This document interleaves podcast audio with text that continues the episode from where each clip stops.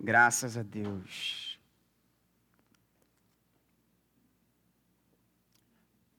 Palavra do Senhor nessa manhã, no Evangelho de Marcos.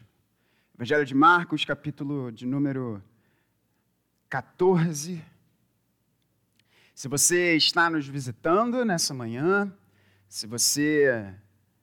E é legal dizer isso, né? Se você está nos visitando de casa também essa manhã, nós temos um hábito glorioso. E meu pai fica brincando comigo dizendo que eu gosto muito de usar esse adjetivo, né? Dizer que as coisas são gloriosas. E nós temos um hábito glorioso aqui, que é percorrer livros da Bíblia. Isso é muito legal. E por que, que eu falo que é glorioso? Porque à medida que nós percorremos, percorremos perdão, livros da Bíblia, a glória de Cristo Jesus é ainda mais manifesta. Não que não seria de outra forma, mas a gente. Primeiro, que a gente não foge de textos difíceis. Segundo, porque é muito legal a gente pensar que, como igreja, a gente já percorreu muitos livros da Bíblia, do início e ao fim. E é muito bacana, porque a gente está caminhando para o final do capítulo 14 de Marcos. A gente vai ler a partir do verso de número 27. Então você abra aí a sua Bíblia nesse texto. E Marcos tem 16 capítulos. Então é muito bacana da gente pensar que a gente está chegando ao final do Evangelho de Marcos. E antes de lermos a palavra de Deus, eu quero lembrar a você do contexto dessa passagem. Nós estamos na semana da paixão. Na verdade, esse texto aqui é na própria sexta-feira. Nós estamos a momentos da crucificação. A momentos da crucificação. E desde que nós entramos na semana da paixão, os irmãos vão lembrar porque de todas as vezes que eu tive a bênção de trazer a palavra, nos textos, ao longo da Semana da Paixão, eu fiz questão de dizer a vocês que é necessário que nós tenhamos essa moldura de pensamento, nós tenhamos esse contexto para a correta interpretação de cada um dos acontecimentos que nos são relatados aqui no Evangelho de Marcos. É fundamental que você Tenha isso em perspectiva. Cada fala de Jesus, cada acontecimento nessa semana tem de ser colocado à luz da imperiosa sombra da cruz. E não é diferente com essa passagem. Para a leitura do Evangelho, vamos nos colocar de pé mais uma vez. Leitura da Santa Palavra de Deus. E eu farei a leitura na nova Almeida atualizada e peço que você acompanhe comigo. Nós faremos a leitura do verso de número 27 até o verso de número 31. E meu presbítero, perdoa o seu pastor, porque eu te passei uma referência mais extensa, mas na hora Deus faz isso com a gente. Eu falei, bom, vamos colocar aqui, quebrar isso. Assim diz a palavra de Deus. E Jesus disse aos discípulos: Serei uma pedra de tropeço para todos vocês, porque está escrito: Ferirei o pastor e as ovelhas ficarão dispersas. Mas depois da minha ressurreição irei adiante de vocês para a Galiléia. Então Pedro disse a Jesus: ainda que o Senhor venha a ser um tropeço para todos, não o será para mim. Mas Jesus lhe disse: Em verdade lhe digo que hoje, nesta noite, antes que o galo cante duas vezes, você me negará três vezes.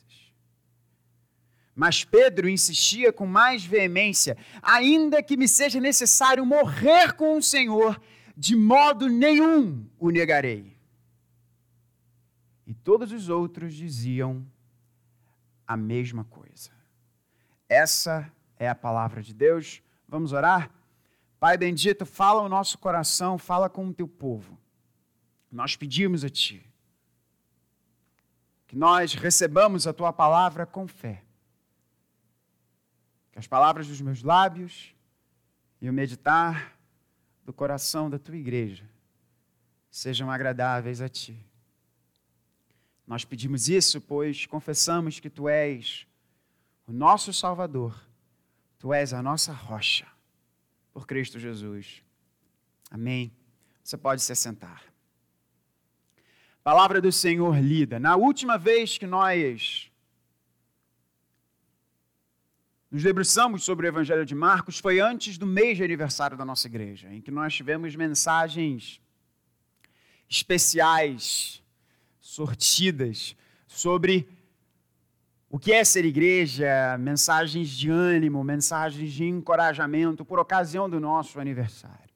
E o último texto do Evangelho de Marcos, e é importante você lembrar isso, mais uma vez, eu, eu quero muito enfatizar, como alguém que ama a exegese bíblica, e eu espero poder passar este amor às minhas ovelhas, eu quero mais uma vez reforçar este ponto. Cada um dos acontecimentos nestes capítulos devem ser entendidos à luz da imperiosa crucificação de Jesus. E a passagem que nós falamos no último domingo, em que ministramos sobre o Evangelho de Marcos, que foi o último domingo de março, nós falamos sobre a Eucaristia, nós falamos sobre a refeição pascal. E o nosso pastor Vladimir nos trouxe uma maravilhosa mensagem sobre isso. Então, para ficar claro no seu contexto, eles participaram da refeição pascal, eles participaram do Seder pascal, que é como o povo de Deus, na administração antiga da aliança, chamava esta refeição na sexta-feira, e ao invés deles comerem um cordeiro, que era a única coisa que estava faltando ali naquela mesa, o próprio cordeiro estava ministrando a ceia, dizendo de uma nova aliança que viria no seu sangue, firmada agora no seu sangue, uma nova aliança. A aliança da qual os profetas no Antigo Testamento falaram e pregaram e anunciaram que um dia essa aliança viria. E agora Jesus estava ali com os seus discípulos, dizendo: Este cálice é o cálice da nova aliança no meu sangue. Portanto, é importante você entender que os discípulos estavam ainda com todas essas coisas na sua cabeça. Porque, às vezes, eu acho que a gente é um pouco injusto com os discípulos. Por que eu estou dizendo isso? Porque, às vezes, a gente olha para alguma coisa e nós, e a galera mais crente aí há mais tempo, viu aqui o nosso irmão Pedro falando várias coisas e a gente sabe como que a história vai acontecer.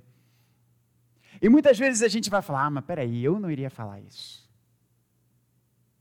Pô, eu iria entender o que, que Jesus está falando. Mas vamos calçar as sandálias desgastadas dos discípulos.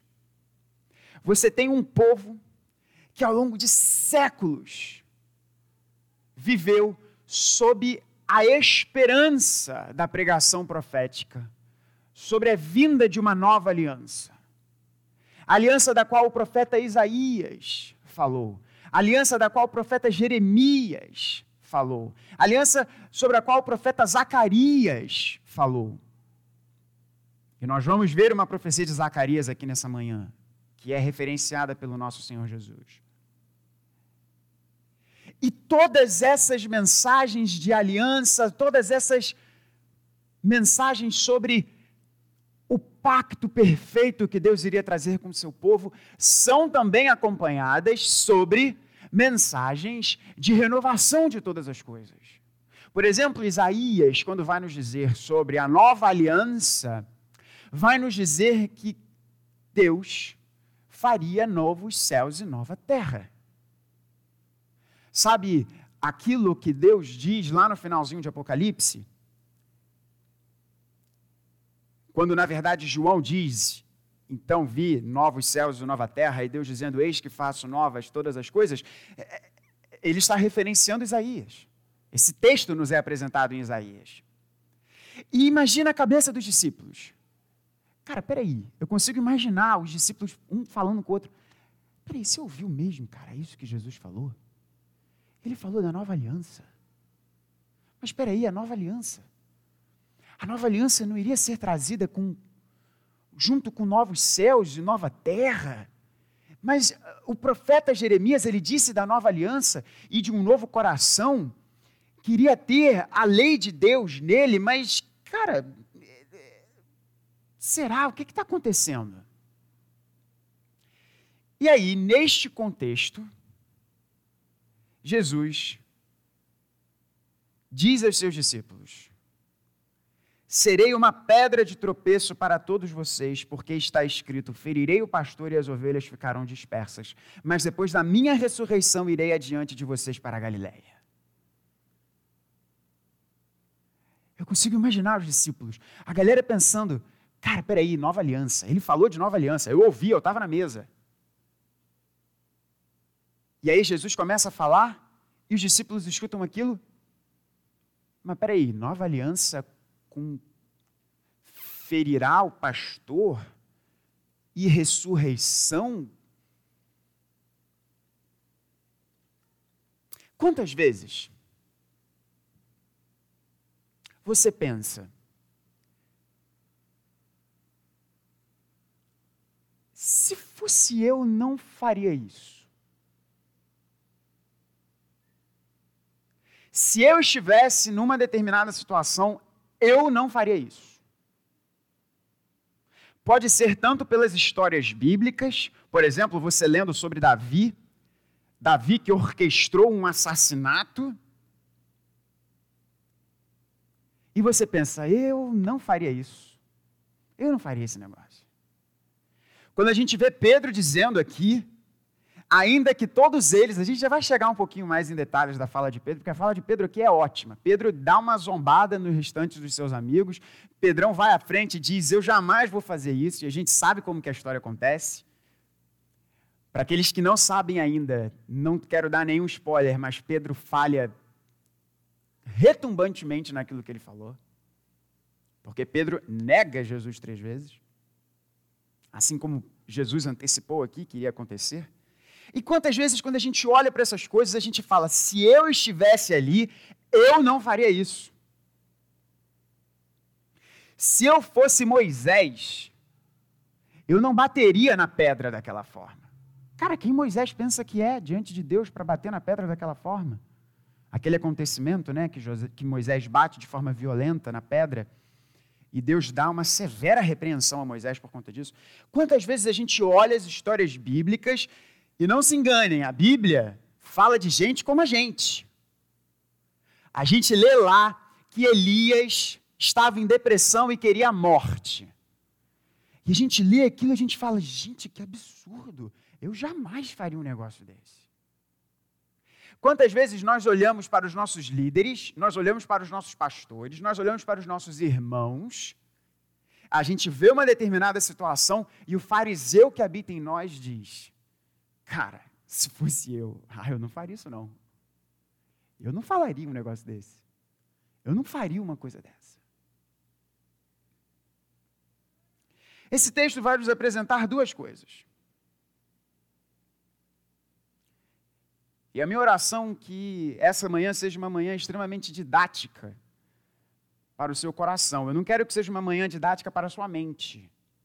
Eu quero que seja uma manhã didática para o seu coração, para o meu coração. Esse texto vai nos apresentar que até os melhores entre nós podem falhar clamorosamente com Jesus. E se os melhores entre nós podem falhar clamorosamente com Jesus, significa que eu e você também podemos. Eu disse que esse texto ensina duas coisas. E a segunda coisa é o que Jesus não apenas fala diante da nossa falha, mas o que ele faz para cuidar da nossa falha. Então, um até os melhores entre nós podem falhar clamorosamente diante de Jesus, e eu quero enfatizar o clamorosamente diante de Jesus, porque não é uma falha pequena, é uma falha grande. E dois, mais importante do que o que Jesus fala sobre a nossa falha, é o que ele faz diante dela. Esse é o contexto. Eucaristia, Jesus fala uma mensagem gloriosa sobre nova aliança no sangue dele, todas as expectativas, e então ele vem com essa fala. O pastor vai ser ferido e as ovelhas serão ficarão atônitas, ficarão atordoadas, as ovelhas ficarão perdidas. As ovelhas vão um para cada canto.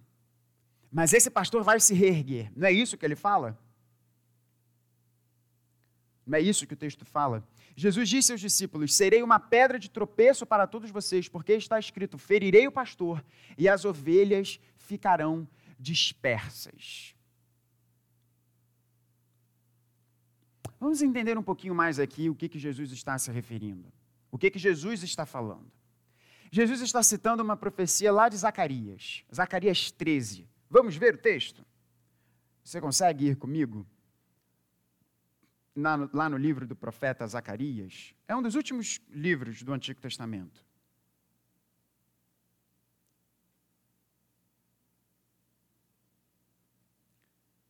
Zacarias, capítulo 13, é o penúltimo capítulo de Zacarias. A partir do verso de número 7. A profecia diz o seguinte: Levante-se, ó espada, e ataque o meu pastor, e aquele que é o meu companheiro, diz o Senhor dos exércitos. Fira o pastor, e as ovelhas ficarão dispersas. E voltarei a minha mão para os pequeninos em toda a terra, diz o Senhor. E aí a profecia continua com uma mensagem de julgamento e uma mensagem de esperança daqueles que creem nesse Deus que diz isso. Você percebeu uma sutil diferença? A gente tem que prestar atenção nesses detalhes. Eu vou ler novamente o texto da profecia de Zacarias. Levante-se a espada e ataque o meu pastor e aquele que é o meu companheiro diz o Senhor dos Exércitos: fira o pastor e as ovelhas ficarão dispersas. O que, que Jesus fala? Serei uma pedra de tropeço para todos vocês, porque está escrito: ferirei o pastor e as ovelhas ficarão dispersas. Tem uma sutileza muito interessante. Jesus diz: ferirei. Portanto, quem é o agente desse ferimento ao pastor?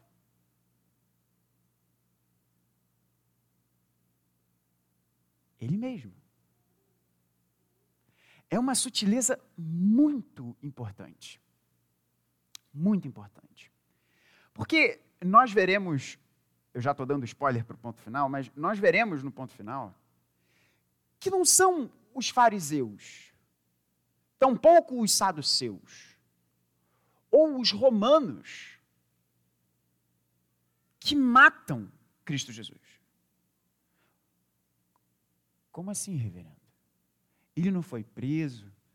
Judas, aquele sujeito lá, gente fina, não trai Jesus, não são os romanos, junto com os soldados das autoridades religiosas que prendem. Jesus, como assim? Você, você tomou um negócio diferente aí no café da manhã? Jesus diz claramente: ferirei o pastor. Jesus deixa claro aos seus discípulos: ninguém tira a minha vida, eu a dou. Sim, Deus usa as autoridades religiosas, Deus usa os romanos, Deus usa Pilatos ficando em cima do muro, Deus usa todas estas coisas, mas o autor do ferimento que tira a vida do pastor é o próprio Deus que o faz. E isso é que faz a morte de Jesus ser evangelho. Nós já vamos chegar lá. Mas esse é um ponto primeiro aqui da fala de Jesus. Ferirei o pastor e as ovelhas ficarão dispersas. E o pastor vai se reerguer. Ele diz isso de forma muito clara.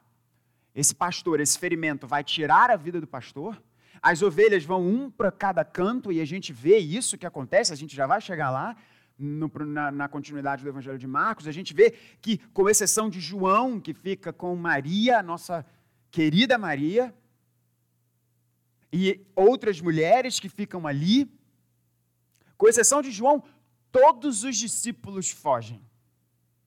Esses mesmos discípulos que falaram: Nós vamos fazer a mesma coisa, nós vamos morrer contigo. Mentira.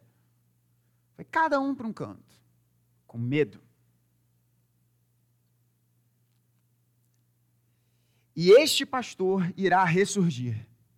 E Jesus ainda diz: Eu vou encontrar com vocês na Galileia. E aí a gente tem a fala maravilhosa de Pedro. Então a gente só coloca uma vírgula aí sobre esse lance do pastor ser ferido e tal, para o ponto 2. E aí vem a fala maravilhosa de Pedro. O problema de Pedro é que Pedro é igual a gente. E a gente pensa muito sobre a nossa fé. Não é verdade? É, não existe um, um, um, um espírito farisaico dentro de nós que tende, e tende, em muitos momentos, dizer que a gente é mais crente que os outros? Fala sério, quantas vezes você já teve isso na sua vida? Você olha para um sujeito assim e pensa, ah, ele não me entende do supralapsarianismo. Se você não sabe o que é o supralapsarianismo, você não está perdendo nada, porque essa discussão não importa para muita coisa. Só para pergunta de exame de seminarista no presbitério. E eu não vou gastar tempo aqui explicando isso, depois eu te respondo no WhatsApp se você quiser saber. Mas olha, ele não sabe. Ele não sabe eh, tantos versículos de cabeça como eu sei. Ele. Pedro dá uma declaração que é gente como a gente.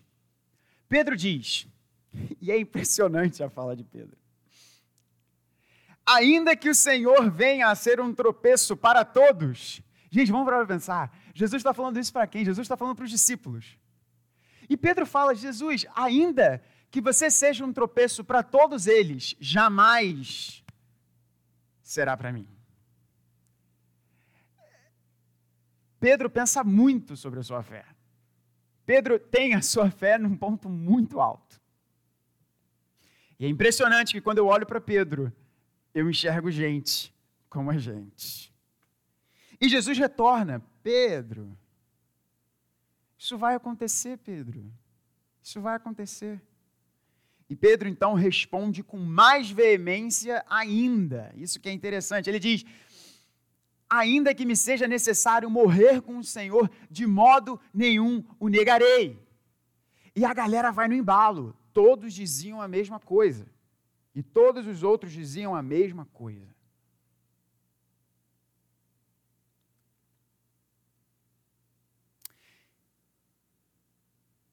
Meus irmãos, a verdade é que qualquer crente que julga estar numa posição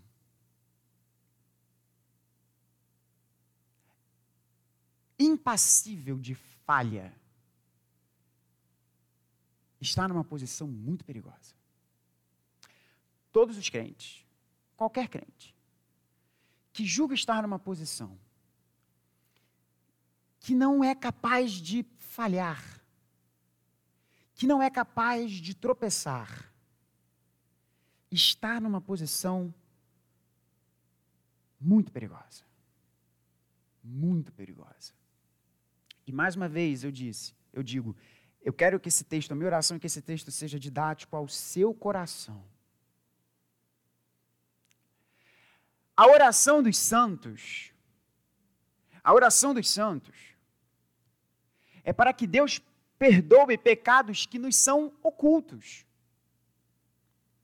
Para para pensar quantas vezes você já não deve ter falhado, magoado alguém que você não faz nem ideia que você fez.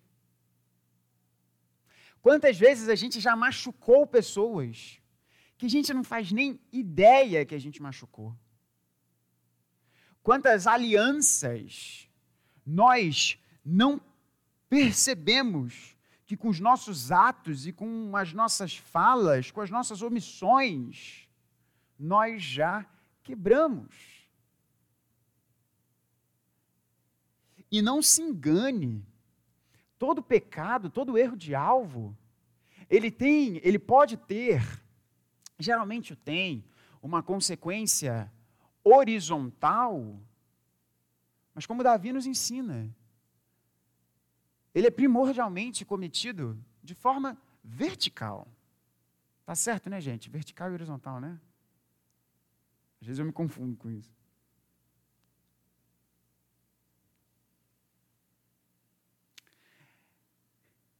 Então, nesse primeiro ponto, da real possibilidade de nós negarmos ao Senhor, de nós pecarmos contra o Senhor, é importante você entender isso. Santo Agostinho nos ensina uma coisa muito interessante, muito boa. Ele diz o seguinte, e é um, e é um esqueminha, e, e às vezes, e, e sempre que a gente tem uma dupla negação, é, é, um pouco difícil da gente entender, né?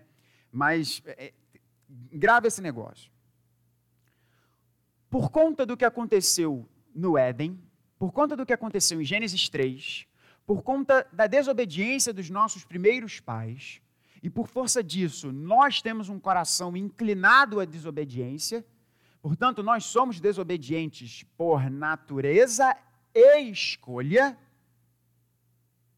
Por conta de Gênesis 3, a humanidade sem Cristo, ela não pode não pecar.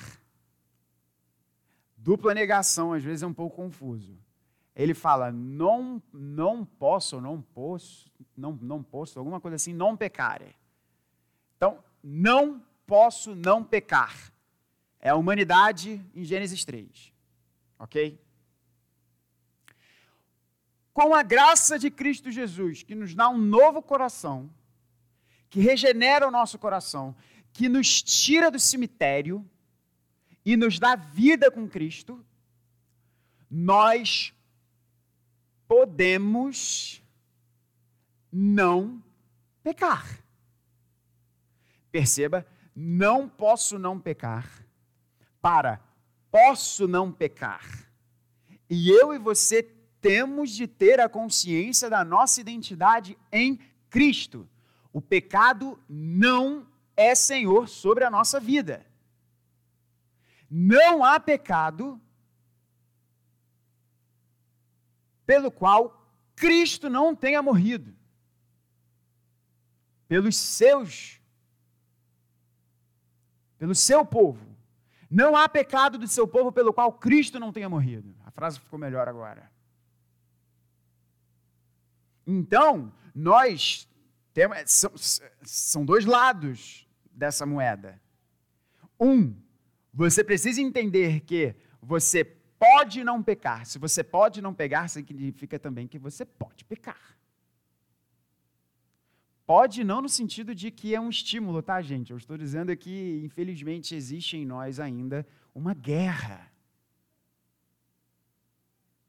Mas haverá um dia, quando Cristo retornar, que nós não poderemos pecar. Então, é o esqueminha aqui das três fases de Agostinho. Humanidade sem Cristo. Não posso não pecar. Nova humanidade com Cristo Jesus, ainda nesse momento que nós vivemos. Posso não pecar. Humanidade restaurada de forma plena na volta de Cristo. Não posso pecar. Portanto, é fundamental que eu e você tenhamos isso no nosso coração. Os melhores entre nós podem falhar. Se os melhores entre nós podem falhar, eu e você podemos falhar. Isso pode acontecer. Qual é a reflexão prática para que eu e você tenhamos aqui e a gente avançar para o ponto final dessa mensagem? Eu disse a vocês, não é apenas a questão de vermos que os melhores entre nós podem pecar, portanto, nós também podemos acabar falhando. Mas principalmente o que Jesus faz diante disso. É a parte final dessa mensagem e a gente já está chegando nela. Mas existem algumas reflexões práticas aqui muito importantes. A primeira reflexão prática é: sonde o seu coração. Sonde o seu coração. Jesus quer deixar claro para você: você pode vacilar. Mas aquele que ama a Cristo não quer vacilar. Logo, nós precisamos tomar posse. Eu não sou muito fã dessa expressão, não, mas aqui é verdade. Deste poder do Evangelho que há no nosso coração agora, para que nós não pequemos contra Deus. Para que a gente sonde o nosso coração e, e consigamos enxergar onde é que o carro aperta. Onde eu e você somos mais tentados Pode ser que entre a gente aqui tenham irmãos que sejam mais tentados para o lado da mentira. Outros podem ser mais tentados no lado da sexualidade. Outros mais tentados no lado da vaidade. Outros no lado do dinheiro. Outros do lado do orgulho, seja intelectual ou qualquer outro tipo de orgulho. Cada um de nós é tentado de uma forma. E de todo o coração, se até os melhores entre nós podem falhar, eu e você devemos vigiar para que a gente não caia. Dois, segunda reflexão prática. Se você pode falhar, por que você não vai agir com amor com alguém que falha? Você já percebeu quantas vezes, quando há pecado entre os nossos amigos e irmãos, vem esse espírito demoníaco farisaico de agirmos não com graça e amor, mas de sermos aquilo que Jesus não é. Esse mesmo texto nos é apresentado em Mateus. E eu acho que é Mateus que apresenta essa citação. Se não for Mateus, é Lucas, tá? Porque os, os três sinóticos trazem esse texto. Que Jesus fala uma coisa muito interessante para Pedro. Fala assim: Pedro, Pedrão, você está falando que você não vai me negar, cara. O diabo pediu para peneirar a sua vida como se peneira aveia. Mas eu roguei pelo seu coração. Eu pedi pela sua fé. É muito impressionante a ideia. Vamos, é, é Olha a expressão que Jesus usa. É como se é como se o diabo tivesse pedido para pegar uma peneira. Vamos ver aqui o que, que sobra da vida desse rapaz aqui. Não foi isso que ele fez com Jó? E ele pode fazer isso com a nossa vida. E Deus pode permitir que ele faça isso com a nossa vida. Mas o próprio Senhor Jesus disse a Pedro: Eu intercedi por você. Portanto, que eu e você intercedamos pela vida dos nossos amados quando eles falham, ainda que eles falhem clamorosamente diante de Jesus, porque você também pode falhar. Vamos para o final? Não apenas a realidade de que eu e você podemos falhar clamorosamente diante de Jesus. Mas principalmente, o que ele faz diante dessa falha. Vou trazer um outro pensamento muito corrente. Você já não pegou se pensando? Eu vou dizer aqui, eu já pensei assim. Então, Eu já começo comigo. Eu já pensei assim. Você olha para uma pessoa, você olha para uma determinada situação e você pensa assim, cara, se eu soubesse que essa pessoa ia ser tão ingrata, ah, cara, eu não teria feito tanto. Você já se pegou pensando isso? Ah, se eu soubesse, cara, se eu soubesse que ia acontecer isso. Ah, se eu soubesse que essa pessoa ia fazer isso comigo, eu não teria feito o que eu fiz. Eu tenho certeza que você já pensou assim em algum momento. Que bom que Jesus não pensa assim.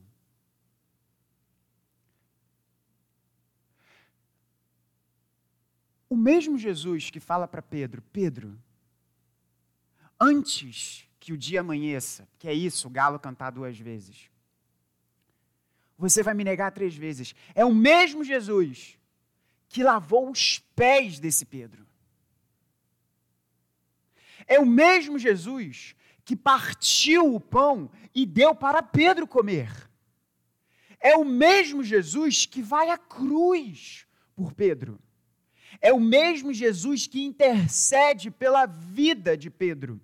É o mesmo Jesus que, depois de ressurgir, pergunta três vezes a Pedro, dando oportunidade a Pedro para que Pedro reafirme o seu amor a ele. Não porque Jesus precisasse disso, mas Pedro precisava reafirmar o seu amor para Jesus. O mesmo número de vezes que ele negou.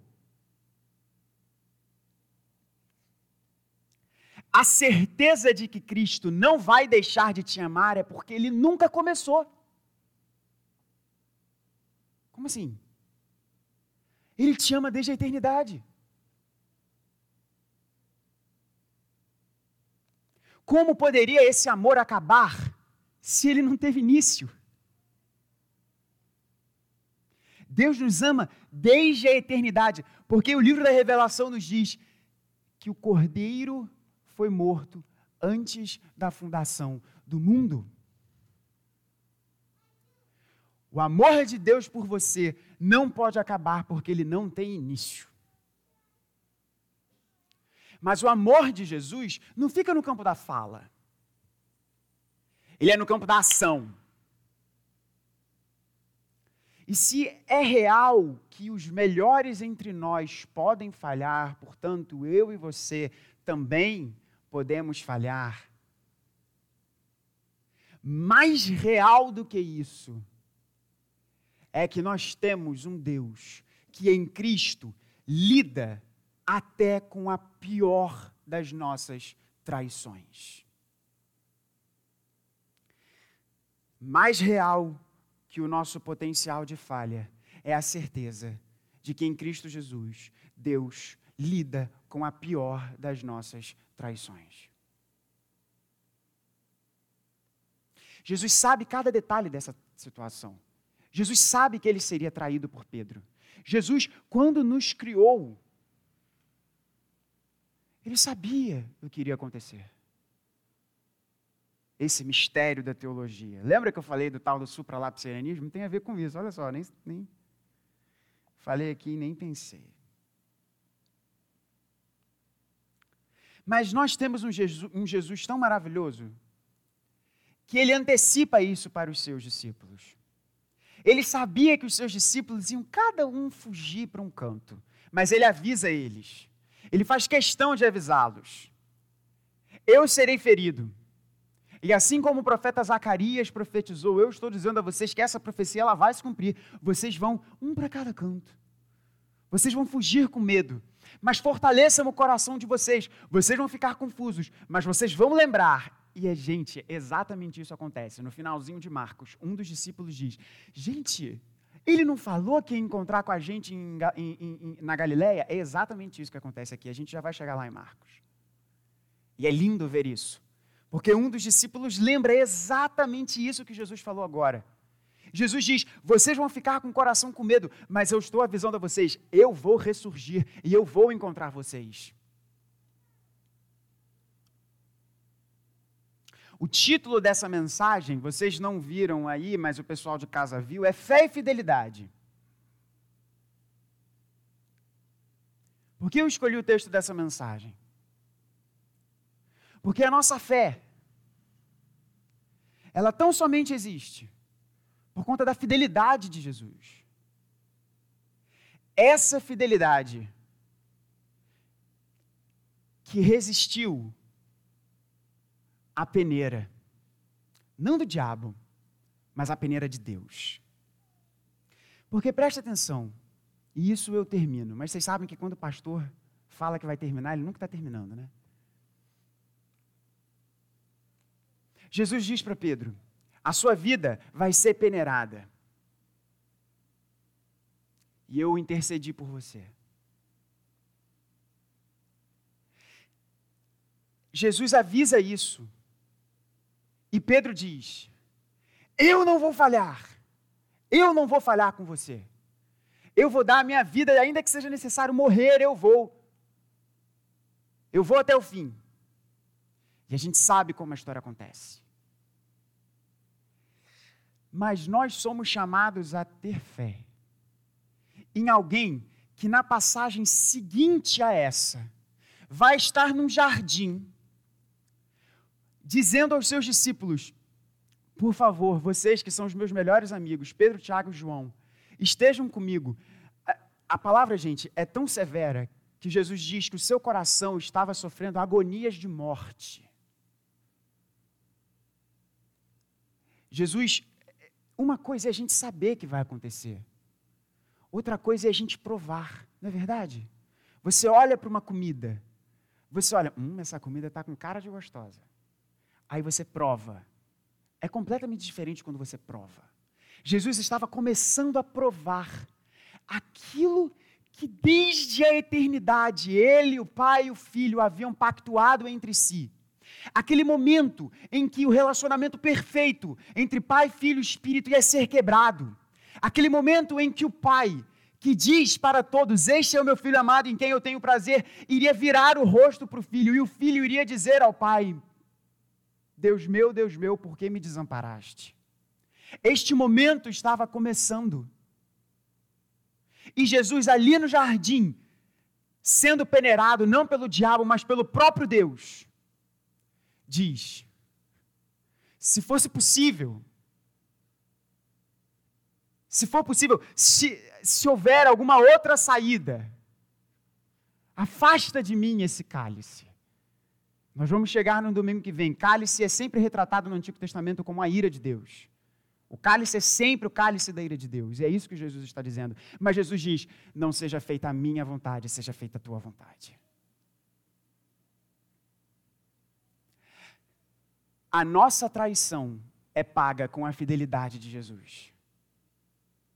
A nossa fé tem como fonte a fidelidade de Jesus. É a fidelidade de Jesus que instiga e concede fé ao nosso coração. Ele foi obediente. Ele não traiu o plano do Pai. Para que, quando eu e você trairmos a Cristo, a nossa traição esteja pregada na cruz. É por isso que Jesus diz: ferirei o pastor. Porque os pecados são cometidos contra Deus.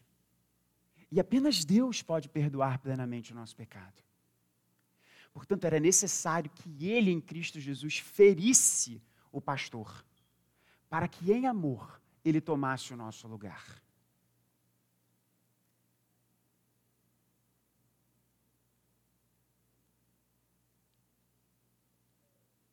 Diante das acusações contra nós, diante das acusações da nossa traição, da nossa falha, dos nossos pecados, Cristo mostra as suas marcas.